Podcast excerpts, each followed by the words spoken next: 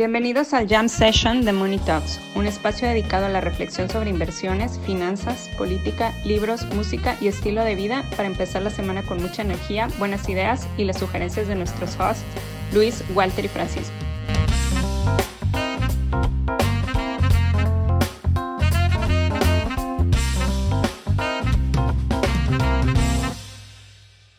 Bueno, muchachos, ya de regreso, de regreso a la realidad después de dos semanas no completamente desconectado, pero, pero pues sí, ahora sí que con 80% desconectado, 20% viendo cómo caía Tesla. Este, entonces eso hacía mis vacaciones, eso hacía mis vacaciones pues mucho más divertidas. Este, ver que eh, el buen Elon es el primero en perder 200 billones de dólares, la primera persona en perder 200 billones de dólares eso, eso, eso, eso, ayudó a que mis vacaciones fueran más placenteras. ¿Cómo, cómo fue su, su, su fin de año, muchachos? Bien, bien, estuvo bien. Pero ves, o sea, Elon sigue siendo el número uno en, en todo. En todo. En todo. ya, eso era lo que se tiene que romper, Luis. No. No, no, obviamente no, güey. O sea, un hombre es que, cual, existe, es que cual, cualquier cosita que, que, que, se rompe, ni siquiera se rompe, cualquier cosita que ya es, eso es lo que se tiene que romper. No, güey, tiene que ser algo icónico. No, a ver, a ver, Katie Cabrón, Woods, qué más icónico que Japón, Tesla, güey. Este, nah, Tesla no es icónico, Tesla es icónico Ay, Tesla para no los... Se ha roto, güey. No, se No, ha y además no, y además no se ha roto. Está regresando a sus, a sus, pues, a sus valuaciones correctas. De hecho, de hecho es curioso porque ya empiezo a ver eh, gente que antes decía, ah, Tesla es de tecnología, no es automotriz, Tesla es de tecnología. Ahorita ya esas mismas personas empiezan a cuestionar y ya preguntan, ¿realmente Tesla es de tecnología? ¿No será automotriz? Este, o sea, como que ya empiezan a recular en sus, en sus, eh, sus ideas de que sus tuvieron a lo largo de las burbujas, exacto. Este, entonces, bueno, ya, o sea, empieza la, la cicatriz, empieza, digo, más bien la herida empieza a cerrar. Y está bien, está bien, pero, pero todavía no se rompe nada. Todavía no se rompe nada. No se va a romper. Nada importante. No se va a romper, pero en fin. Ah, el fin de año bien. El fin de año bien, estuvo tranquilo. Y, y bien, estuvo bien. Sí, tranquilos todos. Sí, sí, sí, sí, sí, sí. Ya empiezan los viajes otra vez. Ya el domingo me vuelvo a ir. Voy a estar fuera dos o tres semanas. Y luego regreso en febrero. Y luego me vuelvo a ir. Y luego regreso. Y así. Sí, como generalmente sucede en los viajes. Exacto. Te Así vas es. y luego regresas. y luego te vuelves a ir. Y Pero bueno, mira, tan no se va a romper algo que, que chequen lo que dijo un güey. Dijo que. No, espera, espera, espera, espera, espera, espera, espera, perdón. Antes que se me olvide. Antes de que Ah, chingado. Antes de que se me ¿Por olvide, qué, se me olvide, güey? antes Se de va a olvidar a mí. No se te va a olvidar, porque ya lo traes. Pero no, no, no, a mí sí se me va a olvidar.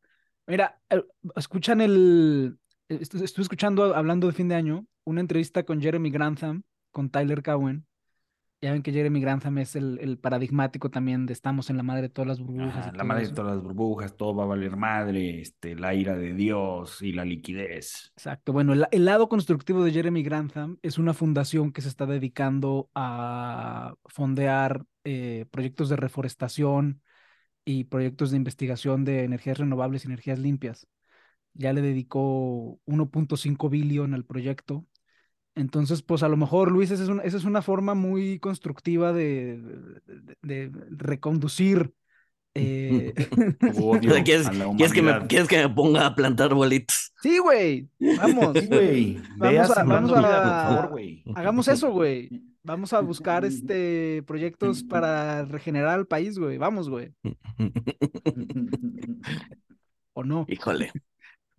No, pero a ver, es que yo no soy, yo no soy un permaver. Yo, o sea, yo no soy un, un- o sea, siento que estamos en un periodo de corrección y en ese periodo de corrección pues, las cosas tienen que caer. Estoy, estoy positivo en renta fija, ¿no? Si fuera, si fuera permaver constante, o sea, creo que va a ser un buen año para renta fija. Entonces, las cosas empiezan a darse la vuelta, pero todavía no. O sea, a equity todavía le falta. Pero bueno, ¿qué vas a decir, Walter? Sí, ahora sí, Walter, el señor este que estabas diciendo de no sé qué. Que, que, que, o sea, tan no se va a romper algo que ahorita que todo el mundo anda preocupado porque pues la curva ya está invertida y el tres meses ya te paga más que el 10 años, ¿cómo es eso posible? Este, pues un güey dijo, hay que saber cuándo usar los modelos y cuándo no, y yo creo que ahorita el, el modelo de la curva sobre la relación con la economía no va a jalar y está roto. Y dado que yo hice ese modelo, pues creo que conozco los límites de ese modelo. Eso lo dijo Campbell Harvey, que él eh, pues hizo, hizo esta, este modelo, esta tesis de que la forma de la curva de los bonos de Estados Unidos, si el corto plazo pues, paga más que el largo plazo, va a incidir sobre la economía y dice que, que, o sea, esta no es como los economistas, está predicho ocho de ocho recesiones sin falsas alarmas.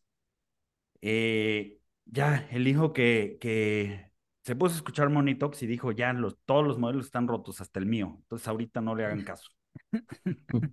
que también, a ver, ocho de ocho recesiones, pues sigue siendo una muestra pequeña. ¿No? O sea, o sea, si, si, hubiera, si hubiera predicho eh, 100 de las últimas 100 recesiones, pues dices, ok, ya o sea, tiene cierta fortaleza. La probabilidad de que eso haya sido azar, pues es, no, la, verdad está bueno la entrevista que le hicieron, bueno, el artículo, o sea, porque él dice, miren, ya toda, toda, todo mundo, o sea, de verdad se puso a escuchar Monitox, dijo, todo mundo conoce el indicador, entonces, pues esto obviamente incide en si, en si va a jalar o no, porque, este, pues si, si incide en el comportamiento, pues a lo mejor por comportamiento, pues ya, este, pasa lo contrario.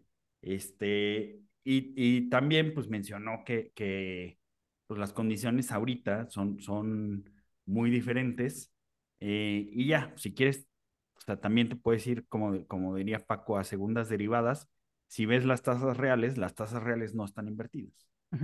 Sí, no, y yo creo que aquí el, valor de lo que dijo Campbell es este, porque todo, el año pasado, por lo menos la segunda mitad, que fue cuando la curva se empezó a, a, invertir, fue de ya se va, ya viene la recesión, ya viene la recesión, ya viene la recesión, porque ha predicho 8 de 8, ya ha predicho de 8 de 8. Y aquí yo creo que el mérito es este, pues la humildad del propio autor de la teoría, que dice, a ver, yo hice esto, yo sé que he tenido éxito ocho de ocho veces, pero en esta novena no crean lo que estoy diciendo, no crean lo que dije, no, no, no, no soy un profeta. Y yo creo que eso muy, primero muy rara vez lo ves, y cuando lo ves, este, digo, igual nadie lo va a escuchar, igual todo el mundo va a seguir con lo de, no, es que la curva está invertida, pero... 8 de 8. sí, sí, sí, no, de hecho, no, ya, salió, ver. Ya, ya, salió Greenspan. Recesión inevitable. Sí, sí. No, y, y, a ver, y puede ser también medio casual, porque si, o sea, se, fue, si se ponen a ver, la, o sea, cuándo se invierte la curva y cuándo hay recesión, es súper variable, ¿no? O sea, muchas veces es a los tres meses, muchas veces es a los seis, muchas veces llega incluso hasta el año. Entonces, o sea, sí te dice que probablemente venga una recesión en el futuro, pero no te dice cuándo. ¿no? Entonces, hecho, si la recesión llega en. Son como 10 meses y la dispersión es. Sí, en promedio, sí, en promedio, en promedio es eso, pero tienes una dispersión amplia. ¿No? Entonces, pues en sí mismo ya te debería decir que no es un buen modelo predictivo, pero bueno. Sí, entonces, o sea, exacto, si la recesión llega en 18 meses, va a decir, ah, ¿te acuerdas que hace 18 meses la curva se invirtió? Pues bueno, aquí está la recesión que predijo esa, esa, esa inversión de curva de hace 18 meses. Entonces, hay que tomarlo con una pizca sal, ¿no? Como todos los modelos. Sí, sí, sí, sí, sí, sí, sí. sí. Pero bueno, pues ya Paco ya no va a hablar de... ¿De qué ibas a hablar si no hablábamos de recesión? no, eh, minutas, minutos de banca central eh, salieron obviamente las minutas de la Fed y las minutas ah, de sí, Banjico. Y 20 años de experiencia, ¿no? Y 20. ¿Qué onda? ¿Qué onda con...? no me dan, no me dan esos 20 años de experiencia. No, no, o sea, la vida es, la vida es una es que experiencia es, es que y por desde lo tanto... que era, desde que era este... No, desde que, puta, güey, yo desde tengo que 30 se... años de experiencia, güey. O sea, tengo 35, güey, pero tengo 30 años de experiencia eh, o 33, güey, desde que me desde iba que a la se tienda ca... de mi papá, güey. Exacto. Desde que se abrió, desde que se cayó y se abrió la ceja, güey. Y eso le enseñó a no correr con las agujetas desamarradas. ¡Pum! Ahí empezamos a contar. No, güey. Como se yo, ve yo de soy académico, güey. en comercio al por menor, güey, porque si iba a la tienda de mi papá a tirar los tenis exhibidos, güey. Espero que la... Mira, yo, yo, lo que saco de todas estas es que entendamos el valor. A ver, pero hay que decir de qué estamos hablando. Porque no ah, a ver, yo de lo que quería hablar era de las últimas minutos de Banjico, eh, que sí señalaron algo que yo ya había señalado antes, que es el riesgo de que la inflación en Estados Unidos se desacelere antes que la de México. y que por lo tanto México va a tener que seguir subiendo tasas incluso cuando Estados Unidos las deje constantes o, o las empiece a bajar. Eh, y bueno, pues ya es, un, ya es un riesgo que ve el Banco Central y en ese sentido creo que vale la pena leer, leer las minutas. Y la otra cosa que estamos... ¿eh? Porque escuchan Monitox. Hay gente en Banjico, nuestro querido Alan que nos acompañó la semana pasada, que escucha Monitox y, y seguramente alguien en la Junta de Gobierno habrá que escuche Monitox también. Este, pero bueno, no, no, no, eso, eso era de lo que yo quería que hablar, que, o sea, el decoupling entre... Ah, empezamos Monitox hace casi un año y una de, los de las primeras carrillas que echábamos era de que eh, Banjico tiene una chamba muy fácil porque era hacer todo lo que hacía la, la Fed, ¿no? Y que la, la función de reacción era del 95% de lo que hacía la Fed. Y eso va a seguir pasando porque los vínculos entre la economía mexicana y la economía estadounidense pues, son tan fuertes que, que, que, yo diría que son casi inquebrantables. Eh, pero ha habido cambios estructurales. El primero es el de las manufacturas, que ya no están tan ligadas. Antes se movían al unísono prácticamente. De cinco años a la fecha, esto lo estamos grabando en 2023, de, de, de, incluso desde antes, desde 2016, de 2015, se empezaron a, empezaron a tener menos como movimiento este tema de la inflación también hay que tenerlo en el radar. Si México y Estados Unidos empiezan a mover distintos, pues bueno, hay que va a ser el Banco Central. Entonces, este, se vienen tiempos interesantes en los que quizá también haya que empezar a replantear paradigmas y modelos de la economía mexicana, para bien y para mal.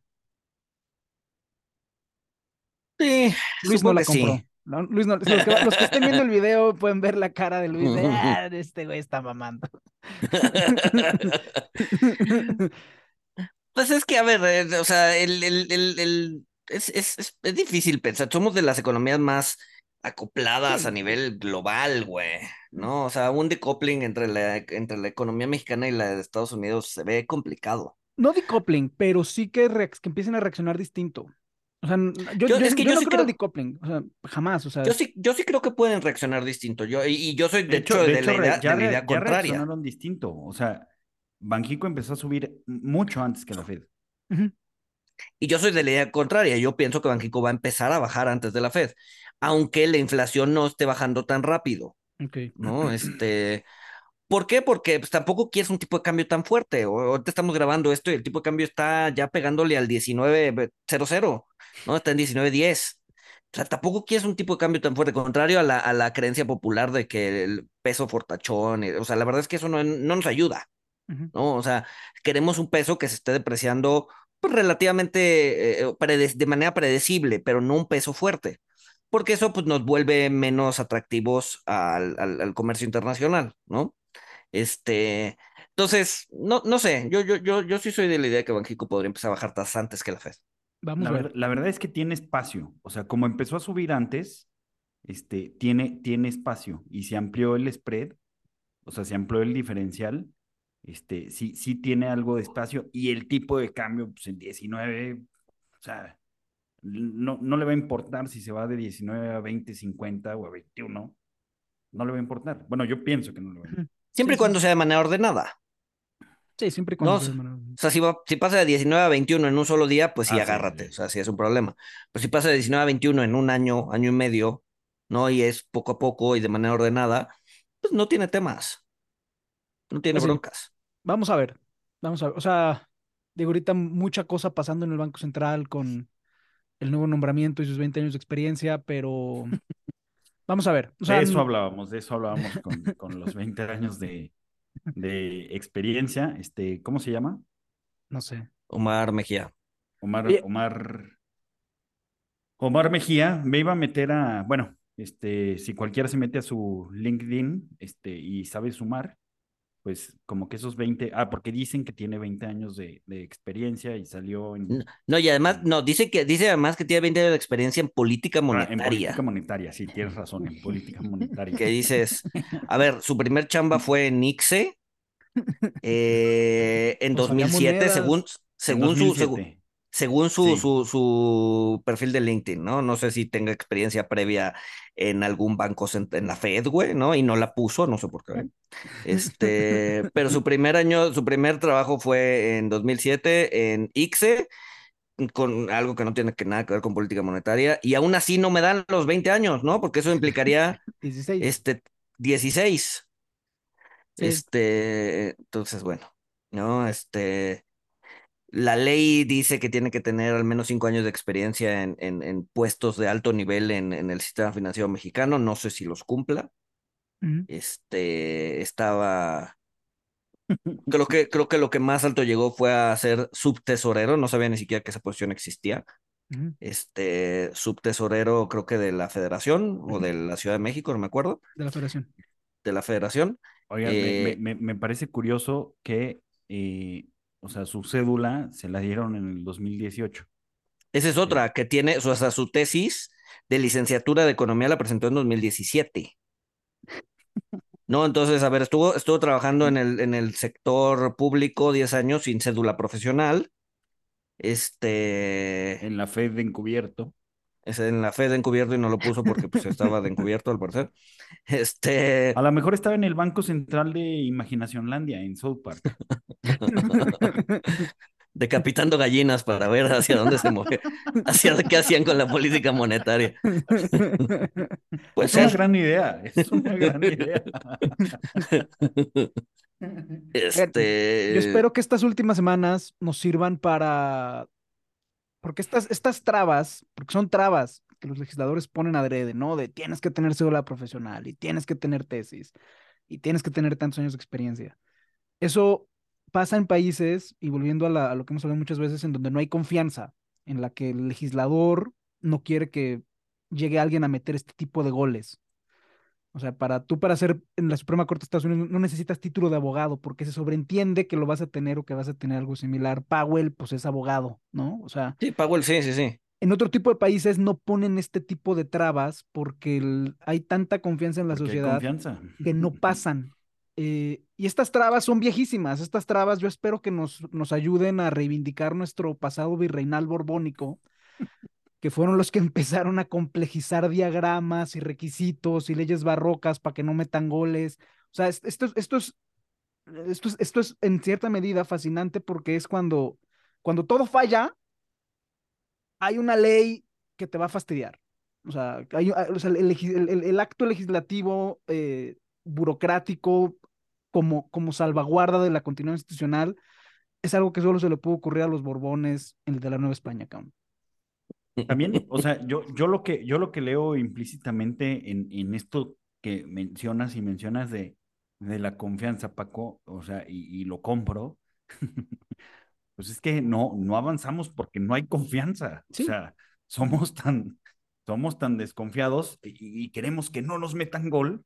Este, Sí. que pues no, no, no, o sea, pones tantas cosas para que no metan gol que, que, Que no meten en el, que no metes nadie el tuyo. juega. Ajá, no. Sí, que no, nadie o sea, juega, sí, exacto. Nadie juega, güey. Nadie juega porque no, o sea, este, la- las reglas, las reglas son abrumadoras, güey.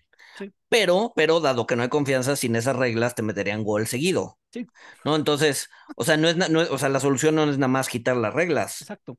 Ah, no, no, Es no. una no. especie de educación Es una especie de social y confianza. acuérdense que, que acabamos de, de descubrir que hay un nivel de estafas óptimo. Claro, ah, cierto, cierto, cierto, cierto, cierto. Ah, la vida es una maravilla. La vida es un Este, meme, güey. Que es, un- que es un poco, que es un poco también la peli esta de Leonardo DiCaprio que le hace de que era un estafador, ¿no se acuerdan? No sé si la vieron. Sí, buenísima. Catch Me If You Can Esa mera. es muy Que bueno. mucho, que mucho era, era confianza, o sea, se vestía de piloto, pues y el güey era piloto y nadie le preguntaba si era piloto o no. Sí, sí, y no, y tenía los beneficios de un piloto, cabrón. ¿No? Este, pues es, es, es lo mismo, nada más que acá, este. Aquí como pues no igual hay, como- lo tien- tienes que poner estas trabitas, no es que tienes que hacer la tesis a huevo, no es que tienes que tener esto, es que tienes que tener lo otro, es que me tienes que traer el comprobante del refri para sacar la licencia, porque cómo vas a ver si vives aquí. Ajá, ajá. Es- o sea, o sea, sí. De- mira, desde ahí, desde ahí. Si tú quieres hacer un contrato de lo que sea, o sea, Fiador. puta, güey, tus calificaciones del kinder, tu cartilla de vacunación, este, Y fiador, el fiador. no cualquier fiador, o sea, el que me guste. Está sí, sí. cañón el tema de, de Lo cual, lo cual ¿eh? también, porque, o sea, creo que legalmente, a- o sea, ir en contra del fiador es bien complicado. Sí, No, o sea, o ni sea, te ayuda, o sea, es más, es Sí, más Sí, o no, sea, no, no, Signal, es- es- no, ni siquiera sí. es utilidad. O sea, Exacto, no, o sea, O sea, si, nada más si- si yo una dejo de pagar, inútil. exacto. Si yo dejo de pagar, que se vayan contra mi fiador es, es así, creo que bien complicado. No le pueden quitar su casa, no le pueden quitar, o sea, no le pueden hacer absolutamente nada. juicio, güey. O sea, se tiene que ir a, se tiene que ir a un juicio que, que va a salir más caro, güey, que, que Pues sí. pague el fiador, güey. Sí, sí, sí. Ahí en el, ahí en el, en el hilo de Twitter vamos a poner, eh, obviamente, un par de videos de Fukuyama hablando de la importancia de la confianza en la sociedad. La confianza como base de la prosperidad.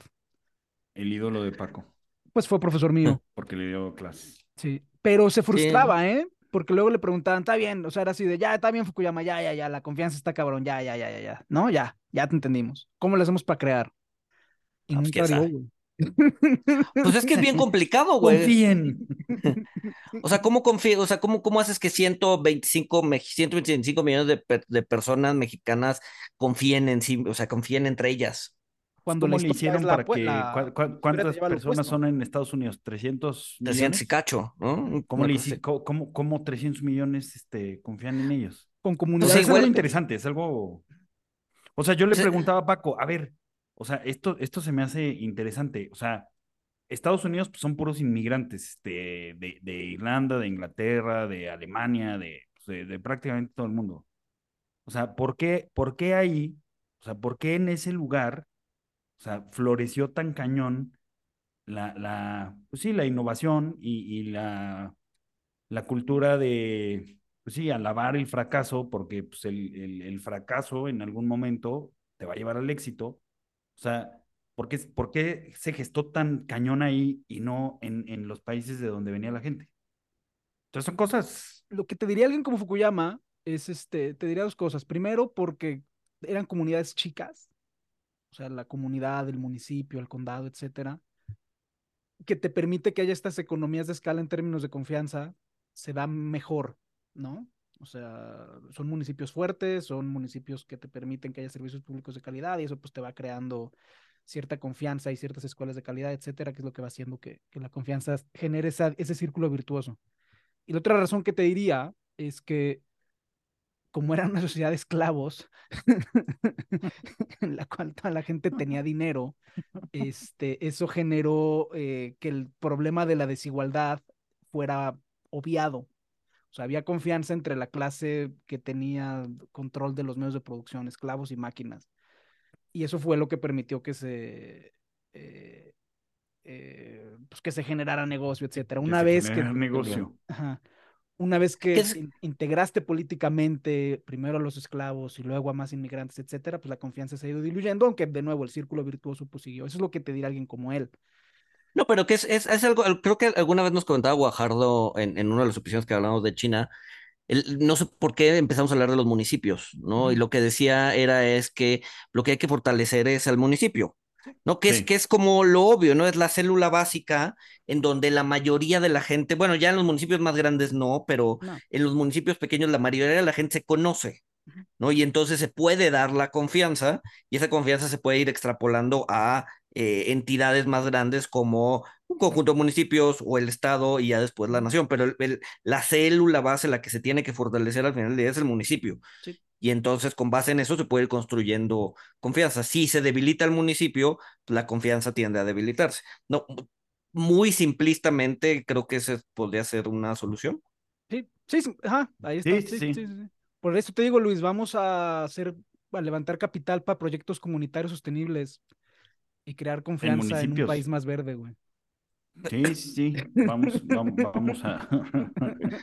Pásale, pásales nuestra cuenta y que nos depositen. Exacto. Confíen, confíen. Confíen. Ven, por eso necesitamos leyes, muchachos. Para protegernos de gente como Paco. Exacto.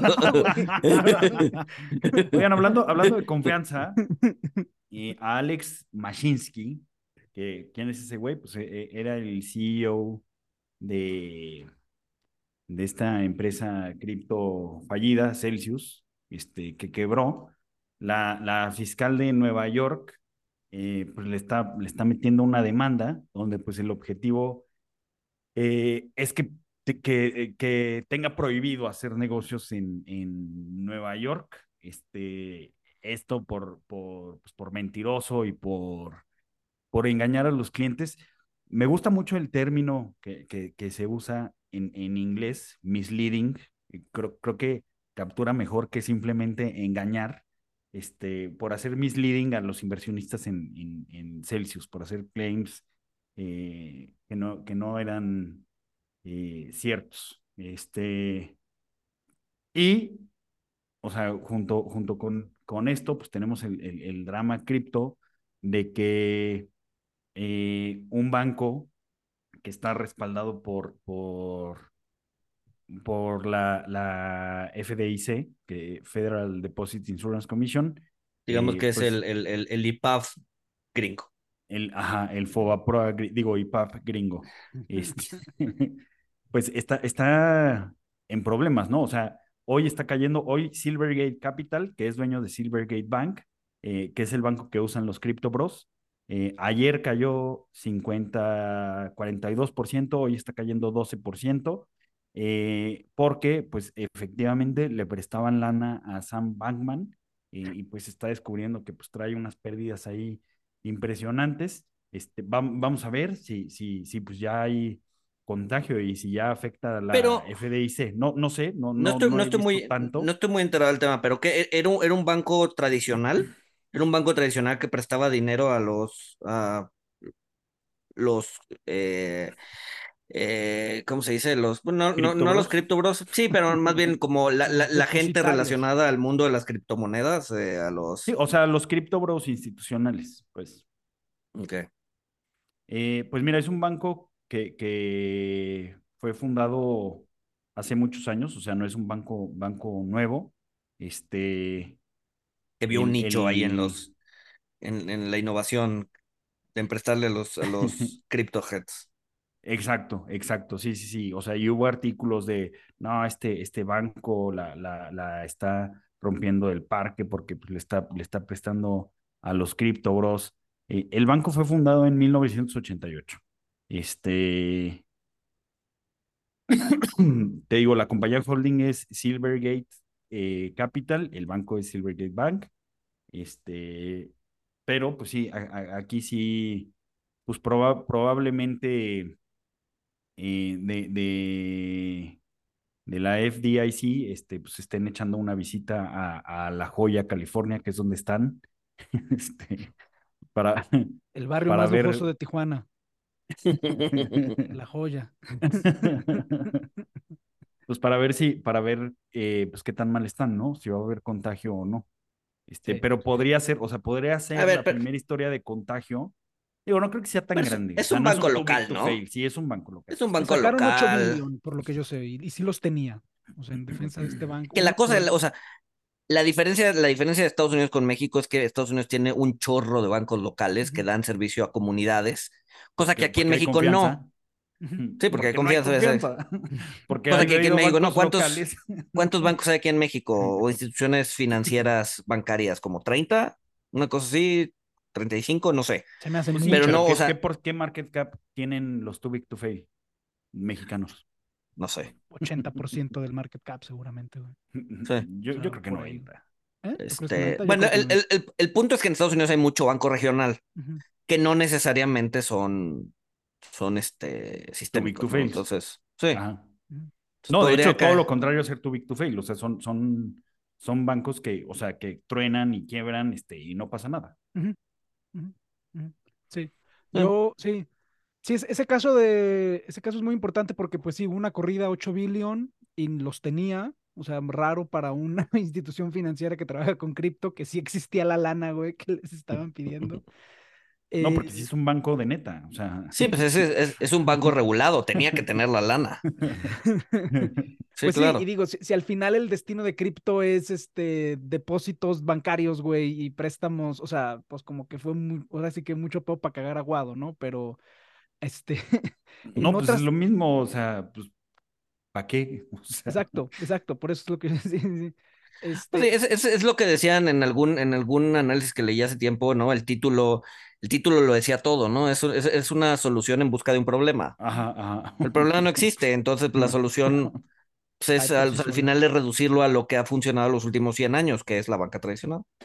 Yo, yo, yo ya soy Pero... este maximalista de, de, Bitcoin. El Bitcoin sí resuelve un problema, Digo, de eso a, a que valga este, millones de dólares, no. Este, Pero ¿qué problema? ¿Qué Es resuelve ma- ma- maximalista del Banco del Ejército. Banjército. Banjército, va- ¿cómo va esa compra Mm. de Banamex, Banjército? la vida es un meme. La vida es un meme. ¿Cómo, cómo va mi general la compra de Banamex? Oye, pero en, pero en otras, este, en otras latitudes, o sea, es verdad que digo, parece ser que el destino de cripto pues iba a ser bancos regulados, etcétera, pero en otras hubo otro caso muy importante eh, que es el que salió el, día de ayer en Nueva York, que fue una corte que eh, ya dijo que los, espera, no tengo, no tengo el nombre aquí, pero lo vamos a poner en el Twitter, pero básicamente un crypto exchange que también quebró, eh, quién sabe dónde quedó la lana, y una corte ya falló que el dinero no le pertenece a los deposita- a, a las personas que pusieron su lana ahí, que ese dinero se esfumó, que sí les prometieron 18% de interés anual, pero pues que eso iba con el riesgo. Yo creo que, y, y al mismo tiempo también la, la- la Comisión Europea ya salió con, con un comunicado de que ellos van a regular a cripto como si fuera un casino, que no quieren contaminar la, la regulación financiera con esa porquería, que lo van a regular como si fuera un casino. No quieren, no Este, quieren el cáncer. no quieren, no lo quieren nada cerca. Entonces, Pero una, una regulación de casino implica que si pierdes tu lana, pierdes tu lana y punto. y punto. Y si ganas, apostaste. y si ganas, te van a cobrar tasas confiscatorias.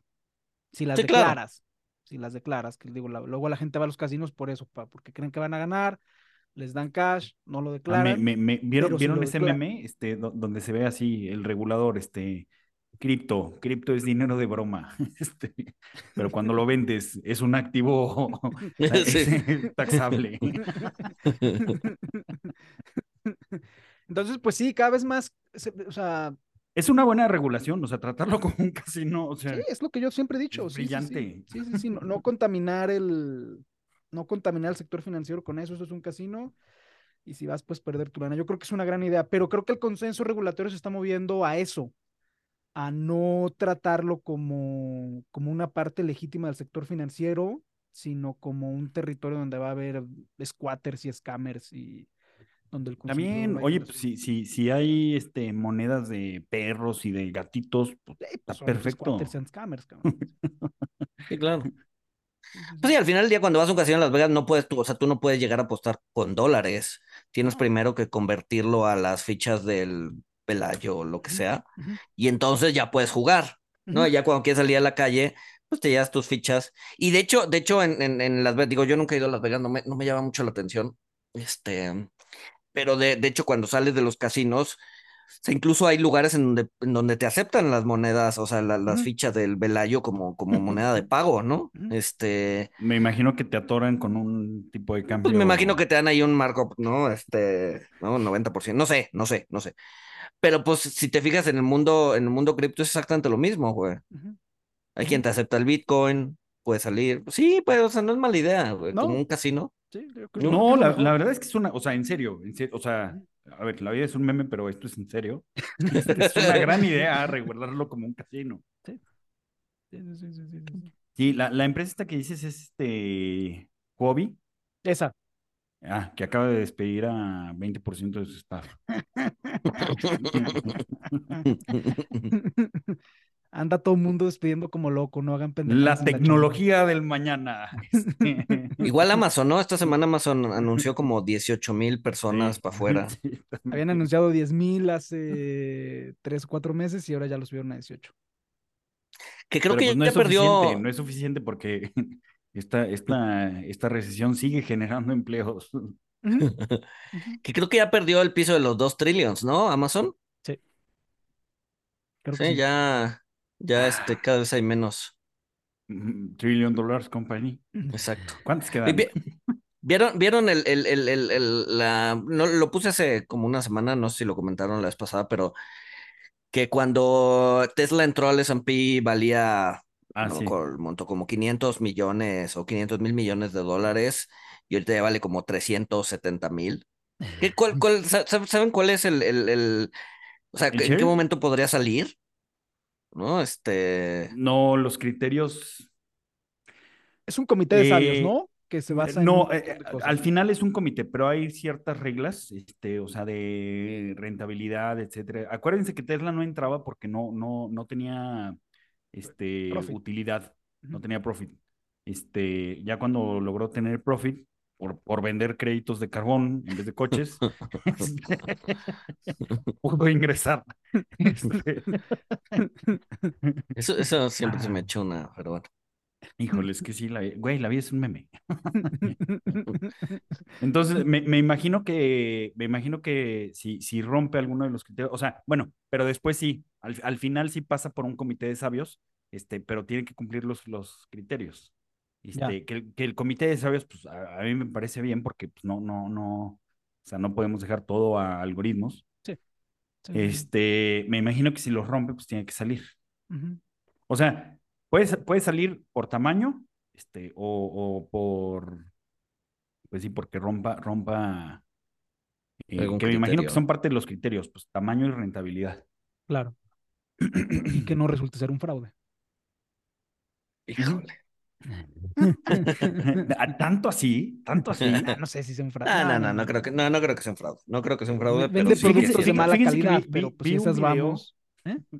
Vi un video de, de Adam Conover, este, que es el güey este de Adam Ruins Everything, este, que está bueno, pero este, este, o sea, ya no me gustó este último video porque, este, o sea, decía que, que Elon y Zuckerberg son unos pendejos, o sea, que todo el mundo cree que son unos genios, pero que en, en, en realidad solo, solo son unos, este, idiotas con, con suerte, que o sea, en la parte de la suerte, o sea, pues sí, o sea, cua- cuando ves éxito tan salvaje, pues eh, en gran medida se debe, se debe al azar, pero yo, yo no creo que sean unos idiotas, digo, eh, o sea, sí, considero que Zuckerberg es un robot reptiliano, Evil Zuckerberg, este, pero no creo que sean idiotas, o sea, sí, No, porque ver, este no no decía, hay- Elon Musk demostró que es un estúpido porque compró Twitter y se le fue al caño el valor de su empresa este, de coches que ni siquiera es de él, que ni siquiera cofundó, este, y pues también destruyó Twitter.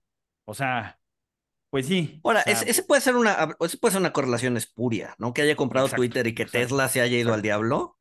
Este, la O verdad sea, es que, yo creo que yo creo que también es este azaroso y pues, o sea, también Tesla se fue al diablo pues porque la evaluación estaba altísima.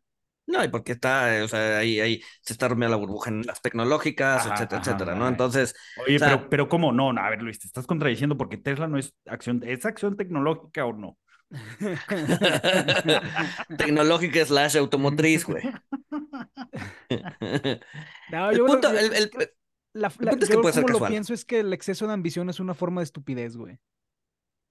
Sí, el exceso de ambición es un exceso de confianza. Ajá, yo no creo que sea lo- estúpido, pero, o sea, el que le hayan salido las cosas tan bien, o sea, causó un exceso de confianza y Ujú. caus- terminó en que hiciera estupideces. Ujú. O sea, sí, a lo mejor si fuera una estupidez decir, ah, compro Twitter.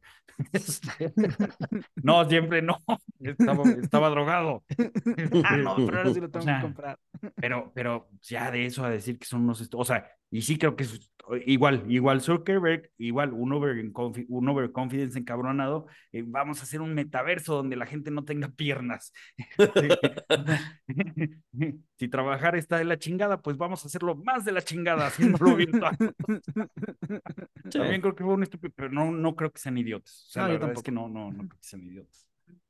A ver, probablemente el metaverso tenga sentido, pero mucho más adelante, güey.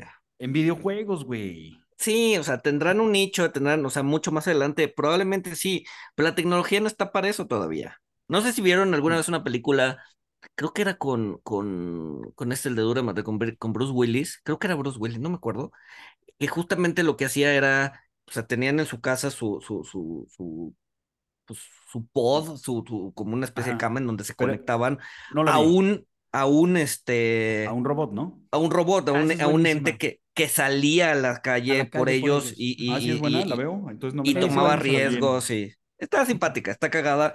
Este, Es de Bruce Willis, güey. Es una película de Bruce Willis, o sea. sí, exacto. Tómala como lo que es. A mí me gusta. Sí, sí, sí. No me acuerdo Oye. cómo se llama, pero, pero, o sea, podría tener algo, algo así, güey. Luis, por favor, no vayas a, a acercarte a albercas este año porque Nicolas Cage está sacando películas. Hablando de. Bruce Willis, Tecate, patrocínanos. No, bueno. Sí.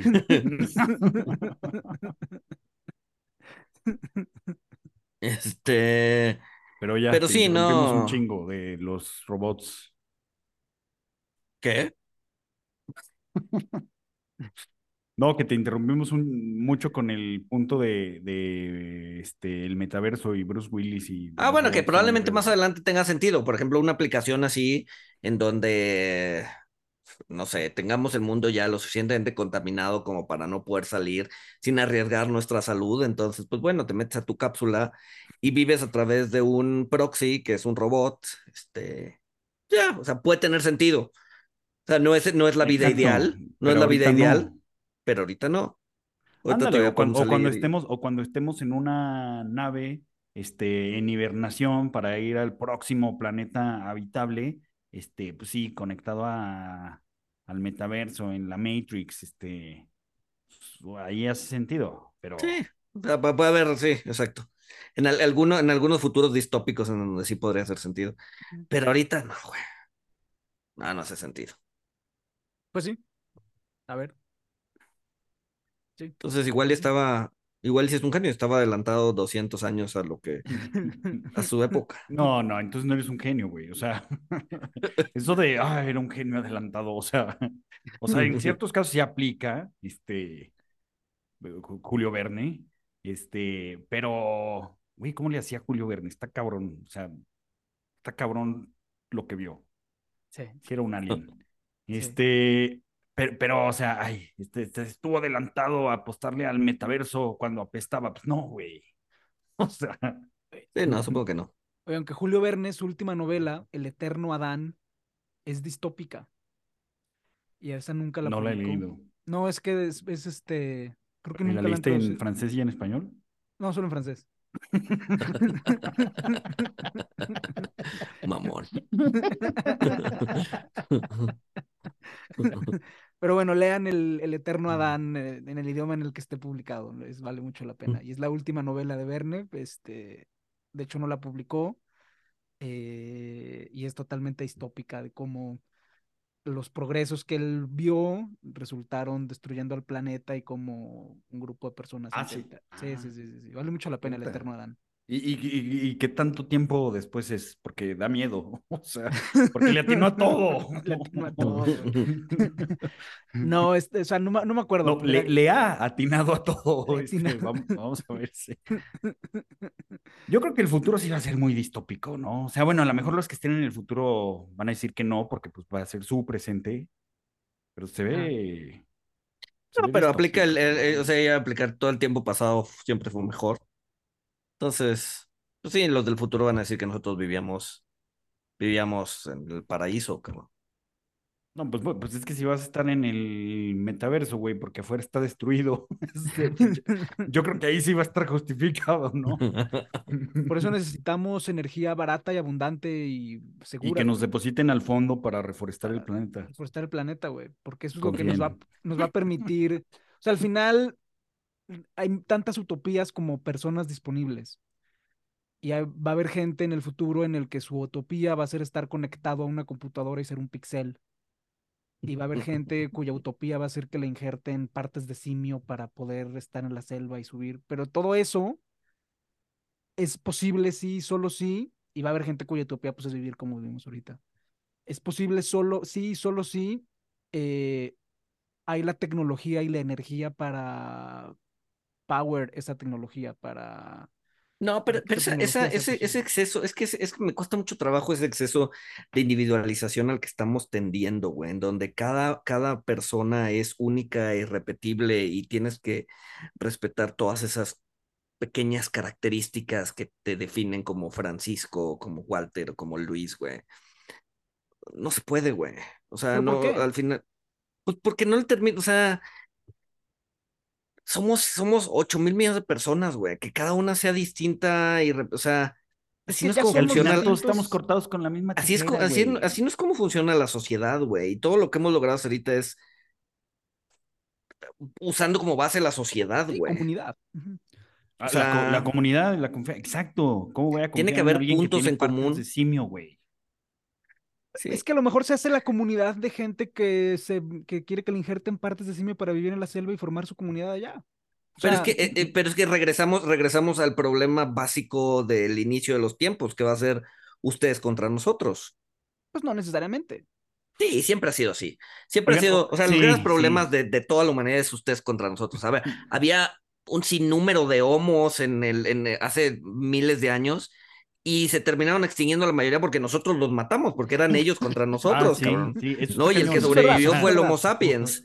O sea. No, y las naciones otras es- razas de distintas de, de, de homos. Ujú. Sí, este, el Neandertal y el Cromañón y el Homo no sé qué y el Homo bla y el... los todos esos los extingimos, o sea, lo- lo- los matamos nosotros, güey, porque eran ellos contra nosotros. Y la idea de las naciones es lo mismo. ¿no? Es ustedes contra nosotros. Este, entonces, el eso hecho que de dices, que... Paco, son como las consecuencias de la paz. O sea, como la gente no tiene nada más que estarse picando los ojos, pues quiere ponerse este pues, un pie en la cabeza, güey. Ujú. Y si te fijas, cuando buscas unir a una nación, ¿qué es lo que haces? Te, invita- te inventas o, o- o- te inventas o no un enemigo O externo. existe. O, o si existe, o sea, por eso no, no solo lo inventas, o sea, igual y si existe, y la nación se termina uniendo, ¿no? Pero Porque es, que- ellos contra nosotros. Entonces, esta, este exceso de individualización está generando que sea yo contra, contra ti, contra el resto de, o sea, ya no somos sociedad, porque yo soy único y repetible. Yo no soy mexicano, yo soy Luis, güey. No, pero es que es- eso no pasa. O sea, eso no pasa. O sea, yo coincido contigo que el, el instinto es hacia buscar tus seres afines, ¿no? Que antes pues era la familia porque no te quedaba de otra y conforme los grupos humanos se fueron volviendo más grandes, pues creamos las naciones y todo eso. Pero en un mundo en el que, y muchas de estas guerras se pelean pues por recursos, pero en un mundo en el que liberas la barrera de recursos, en el que el constraint de los recursos se vuelve irrelevante porque tienes fisión y fusión nuclear que te hace que todo sea superabundante. No sé, Entonces por ejemplo, te dedicas a buscar a tus afines en base a otras cosas y no en base a dónde naciste o en base a esto. Buscas a Sí, los no, que yo- tienen yo- cabeza en el pie porque pues, son los que te caen bien, güey. Exacto, no, sí, pero checa, checa al interior de Estados Unidos. O sea, en el interior de Estados Unidos se ve claramente esas diferencias. O sea, ellos no están peleando por recursos. Uno está peleando porque quieren que su pronombre sea they y nadie los respeta porque es they y no he or she. Ujú. Este, y entonces, y entonces son ellos contra el resto del mundo, ¿no? Y, y no están peleando por recursos, simplemente están peleando porque se identifican con cierto tipo de pensamiento. Pues qué chingón. Entonces, O sea, qué chingón que no se maten por carbón, güey. O sea, qué- No, qué ahora chingón se están matando por una idea. No, ahora Pues se están matando por una no idea. están matando. Bueno, no, no, o sea, no, Pero bueno, pero, pero, bueno, no importa, hablando de estas está. distopías y de estas tendencias futurísticas y recursos infinitos y la chingada, ¿ustedes, ustedes cómo ven estas, estas, este, pues estos ventures que buscan que el ser humano sea inmortal? Este, yo, yo, yo, yo creo que estamos hechos para morir. Yo creo que esa es nuestra, este, bendición y lo que nos envidian los dioses, como en una película que no voy a decir cuál es. eh, Bueno, la recomendé. Este, Pero ya se te olvidó. Ay, es la de Pinocho, ya, la de Guillermo del Toro. Este, los dioses envidian nuestra temporalidad. Sorry por el spoiler alert. Este, pero véanla de todos modos. Y también creo que, como dice Anne Rice, o sea, si, si vivieras lo suficiente, pues, o como, como sus vampiros, que vivían 500 años, los mismos vampiros terminaban suicidándose y exponiéndose al sol para morir quemados por el sol, porque ya estaban hartos de ver el eterno retorno una y otra vez, una y otra vez, una y otra vez, y la vida tenía, perdía sentido para ellos. Entonces yo creo que la mortalidad le da sentido a la vida. Sí, totalmente. Sí, sí, sin duda. Sí. Sí, Pues sí. La o sea, no, no, es si- no es como que, no es como que quieras morir, pero es lo que le da sentido. No, no, no, no, la no. Sí, o sea, no. Sí. Pero bueno, este, pues, recomendaciones, preguntas de la audiencia, Paco. No, a ver, este, espera, Creo que preguntaron que si estabas crudo el, el programa pasado. Nah, no está. no, un tal Es- Buchanan. Oye, este, hablando de mortalidad y vida y justificación de la vida, el próximo viernes 13 de enero es el, porque este programa sale el 10, entonces el, el 13 de enero es el Día Mundial contra la Depresión. y es verdad que, al fin, que en este episodio nos pusimos muy existencialistas, entonces, este, En este nada más. en este más que en otros, pero, este, pues feliz día de la depresión. Feliz día de la depresión, güey. What the fuck. No, es importante, es importante. Feliz día O de la depresión. No, sí. No, a ver, Este, cuando, cuando, cuando una persona está depresión, generalmente no se da cuenta que está, de que está en depresión, güey. Y generalmente, generalmente hay síntomas, ¿no? Y generalmente muchos de esos síntomas son, son la alegría, curiosamente, ¿no? Este, una, va más bien una falsa alegría, ¿no? Como es el caso de este, ¿cómo es el que hizo Patch Adams? ¿Cómo se llama? eh, Sí, Robbie pues, Williams. Robbie Williams, ¿no? Williams. Que era la persona más feliz del mundo y se terminó suicidando. Sí. Es una falsa alegría. Sí, no, es importante. Sí, es importante el depression awareness. Sí, sí, sí, sí, sí. Este, la respuesta si vale la pena vivir es tal vez, pero si dan un paso atrás, lo pueden pensar con más calma. Entonces, pues, Estaba, ahorita, anécdota, anécdota de mi vacación. Estábamos, pues, est- estábamos comiendo y mi niña, te- tengo una niña de seis años. Entonces me dijo, oye, ¿me, me acompañas al baño? Te- te- quiero ir al baño. Sí, vamos. Entonces ya la acompaño y está pues, haciendo lo que hacen una persona en el baño. Yo estaba al lado esperándola. Se quedó pensativa, me volteó a ver y me dijo, papá, seis años así haciendo en el baño. Papá, ¿para qué venimos a la vida? Entonces supongo que... Espero le hayas contestado algo simple, güey, para divertirnos y no hayas salido con algo existencialista, filosófico, depresivo. No, pues, quién propósito? sabe, güey, ¿para qué venimos? Hay que, uno tiene que encontrar su propósito. Pues. Este, pero bueno, se me hizo muy chistoso que encontró la inspiración en, en, en donde muchos encuentran la inspiración, la verdad. Sí, pues ahí Este- fue, o sea, en, en su bañera, que a lo mejor Exacto. también ya sea el baño ahí, fue el eureka. Sí. Exacto. De, de repente te- se te bajó el volumen. Sí, Walter, se te bajó tu volumen. Y en lo que lo arreglas, pasamos a, a preguntas y recomendaciones. Tenemos cuatro preguntas de la audiencia. La primera es ¿Ya de Isaac. volumen? A ver, dale otra vez. Mm, Hola. Se escucha un poco lejos. Te escuchas lejos, güey. A ver.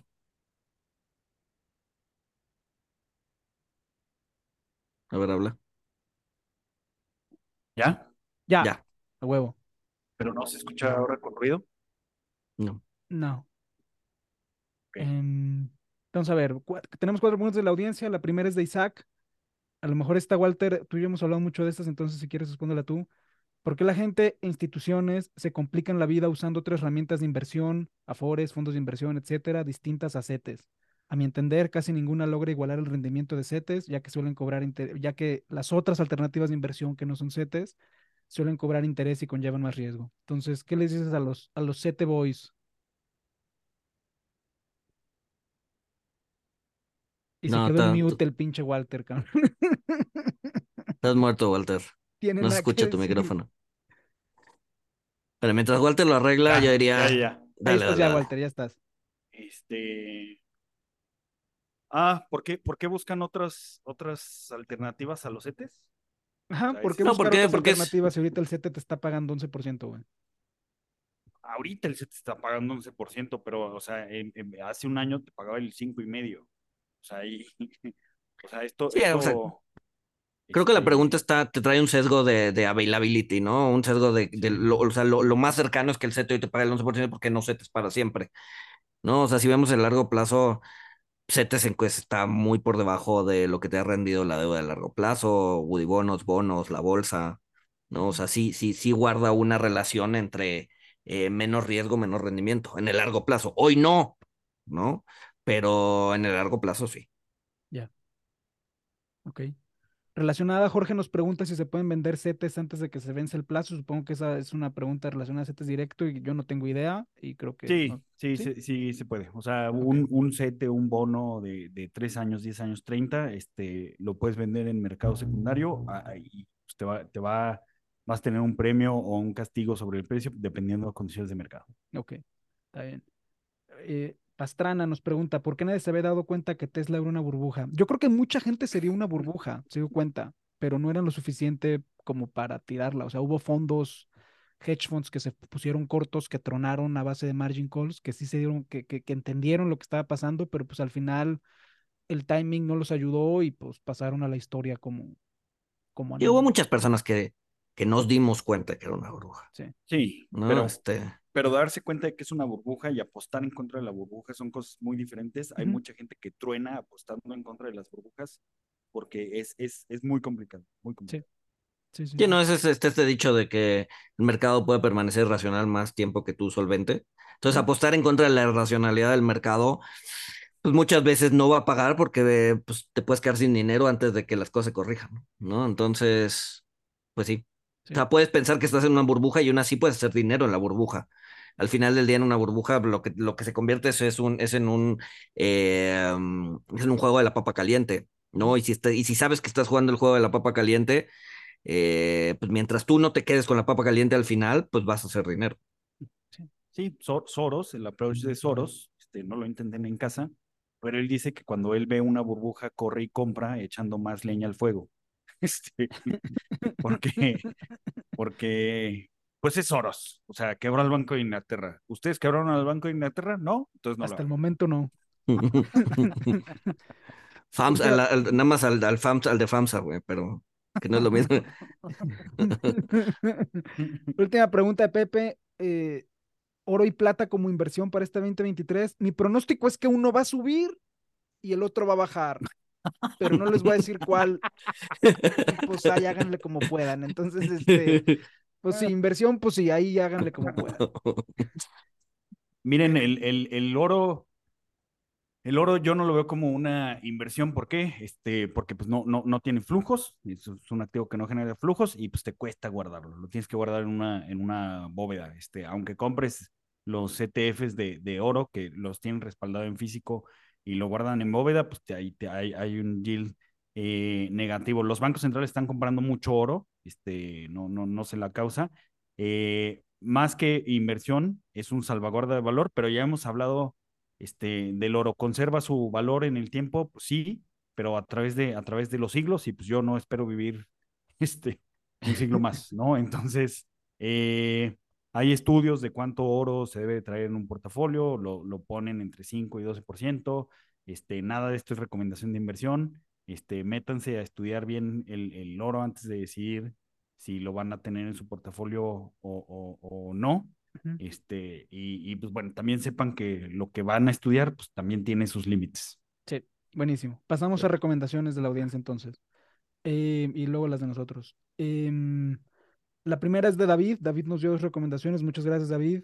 Eh, la primera es The Molecule of More, un libro que habla sobre neurociencia y que es interesante eh, para el tema de la salud mental que lo comentamos. David también nos comentó la serie de Bernie Madoff. Dice que deberíamos de hablar toda una temporada de Money Talk sobre la serie de Bernie Madoff. Eh, y bueno, A ver, pues, hay, hay muchas series de ver. Yo me acuerdo de ver una, creo que es de HBO, y estaba buena. salir una, una No, pero la de. HBO Sí, es no. película, ¿no? La de HBO es película, No. esta es serie. Ah, serie no, es miniserie, ¿verdad? No es miniserie, la HBO creo que cuatro capítulos. y este es sí. documental en Netflix, que me imagino que es otro. Sí. Este no lo he visto, la de HBO es buena. Este, esta no la he visto, pues, me le echaré. Es que ya conozco la historia, entonces no sé si valga la pena verla Sí, otra vez, también. pero Ángel nos recomendó también esa serie, nos recomendó otra que se llama The Great Crypto Scam. Entonces, pues bueno, son las, son las recomendaciones de la audiencia. Eh, no, y hay otra, hay otra, este, de Orlando, que Ah. es recomendación, así me dijo, es recomendación Monitox, porque no lo he leído. A ver, Paco, ¿le das permiso o no? Pues mira ya, güey, o sea, hagan lo que quieran. No, no, no, tiene que tener tu autorización. Sí, sí, no, no, no, ¿Autorizas que- o no autorizas? Claro que sí, las recomendaciones de Orlando son bienvenidas. Este, se llama The Investment Answer, la respuesta de, de inversión. Este, es de Daniel Goldie, que es eh, CFA y CFP, y Gordon es eh, Murray. Está bien. Ah, y en la foto que me mandó, obviamente, este, estaba el Evangelio, existe la suerte, eh, Nassim Taleb. Este, gracias, voy a recibir mis regalías. Iván también compró el libro, lo vi ayer en Instagram que compró el libro de... Me debería de agradecer, o sea, de verdad, de veras, se, se están agotando su edición en español. Y eres el mejor fan que un escritor puede tener, güey. La neta, güey. Este, Yo les, yo les recomiendo, bueno, compré un libro, lo he estado hojeando, no lo leo porque eso al final del día es un libro de frases, de, de Yogi Book, que es el... Que es Ah, es de Yogi, Yogi Berra. Los Exacto, son yogiberismos. son todas las, las frases de Yogi Berra y sus, una, es que es muy bueno. y sus, este, y su contexto histórico. Este, Yogi Berra era un, era un, este, pues era un entrenador de béisbol, pero la verdad es que tiene muchas frases muy interesantes, llenas de sabiduría. Eh, Sí, por ejemplo, aquí estoy leyendo, hemos hecho demasiados errores malos, ¿no? Este, eh, Está bonita la edición, digo, por lo que alcanzo a ver de las páginas y para los que Sí, está bonita, tiene en fotos y, y explican, comprar. No, y explican el no por sabía que qué. había un libro con yogiberismos. Sí, sí, sí, sí, sí. Entonces, este es bueno, lo he estado ojeando, pues, no, o sea, no es un libro para leer así de corrido, es una frase al día, meditarla. ¿no? entenderla. Este, y mi segunda recomendación es el curso de behavioral que voy a dar. Este es un curso de 30 horas, eh, tocamos muchos temas. eh, encuentran la información en mi perfil, voy a colgar ahí algunos datos, el temario. Este, y pues anímense, empezamos en febrero. Este, entonces para que, para que le echen un ojo y pidan informes. Sí. ¿Tú Mi una, Walter?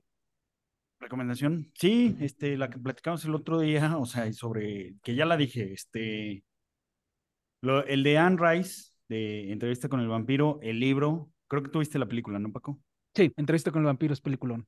El libro o la película son, son este, muy buenas y vean la película o, o léanla o lean el libro. Este, esa es mi, mi recomendación de, de esta semana. Y, y son, son, bueno, para, para la gente joven que nos escucha, porque yo los leí joven, o sea, son libros este, buenos cuando estás eh, joven, este, hasta, hasta que Anne, Anne Rice se hizo este, cristiana y pues ya, ya estaba mal vampiros. escribir de vampiros.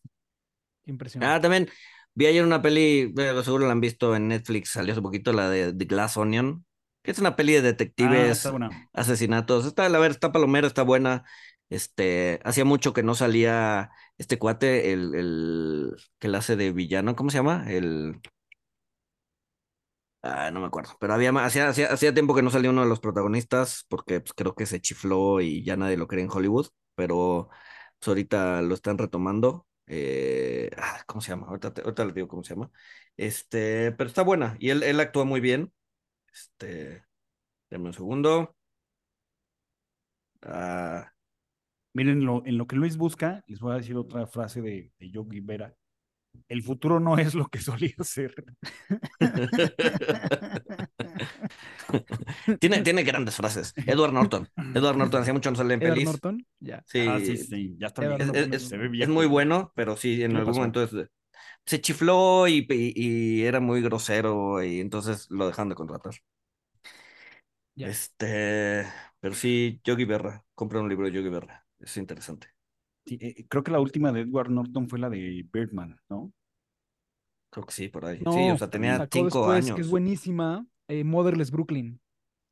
Ah, Es buenísima, película. buenísima. Es Qué peliculón buena Motherless recomendación. Sí, peliculón. No, sí, sí, sí. Muy, muy, buena actua- actuación de De Norton. este. Es muy bueno, actuando, es, es buenísimo. El, el güey, el güey es no muy buen actor. Güey. O sea, Pero sí, lo, lo, lo, lo gostearon años, Sí. cabrón. Y ahorita, pues, pues para esta peli, güey. Este me gusta esta frase de Yogi Berra. Eh, ya nadie va ahí, eh, siempre está muy lleno. Hablando de lugares, ya nadie va ahí porque siempre está muy lleno. Oye, son buenas, son buenas. sí, Me lo voy a comprar. ¿Sabes también cuál es el que sigue de frases?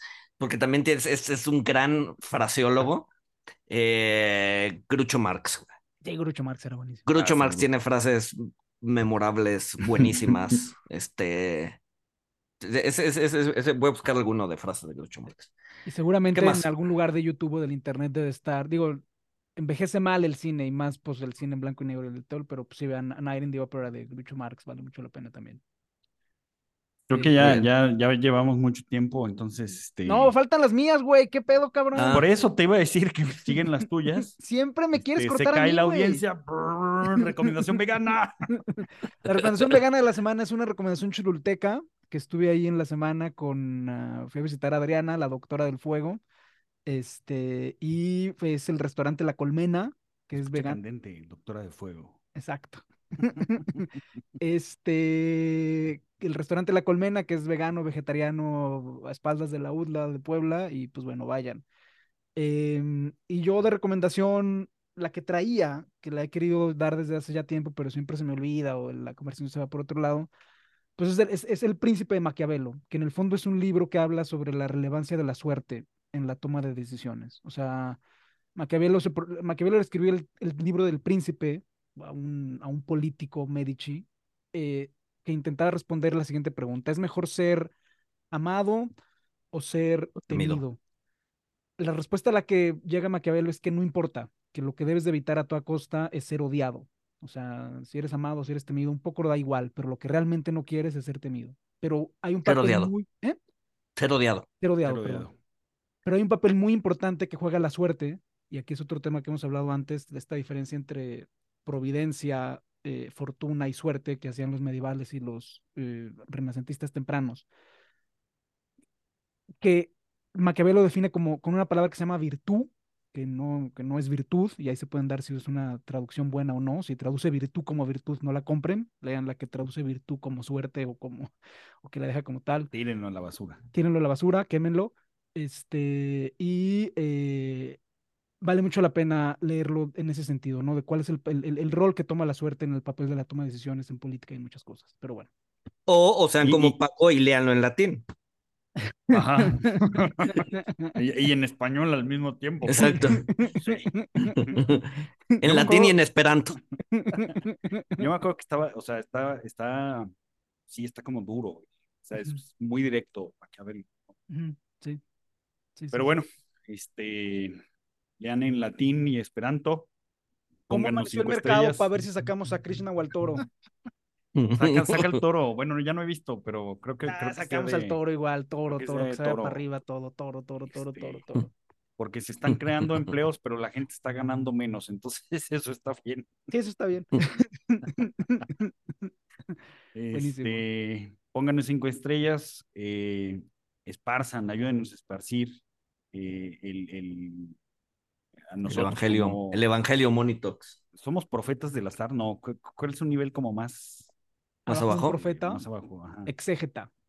Discípulos, exégetas, Exégeta, exégetas exégeta. del azar, no sé qué carajo es eso. pero- Es, es, bueno. es- es el, ¿cómo se llama? El, el experto en las, en las, ¿cómo se llama? En las, en las escrituras. Exacto, exacto. Somos exégetas. Ah, y, y- y se vienen también los videos explicativos que estamos empezando a hacer para si conocen a gente que no sabe nada de finanzas o que quiere aprender, diseminen los videos explicativos que ya empezamos a hacer también. En Instagram y YouTube. Ajá. Y nos vemos el siguiente lunes. Ahí.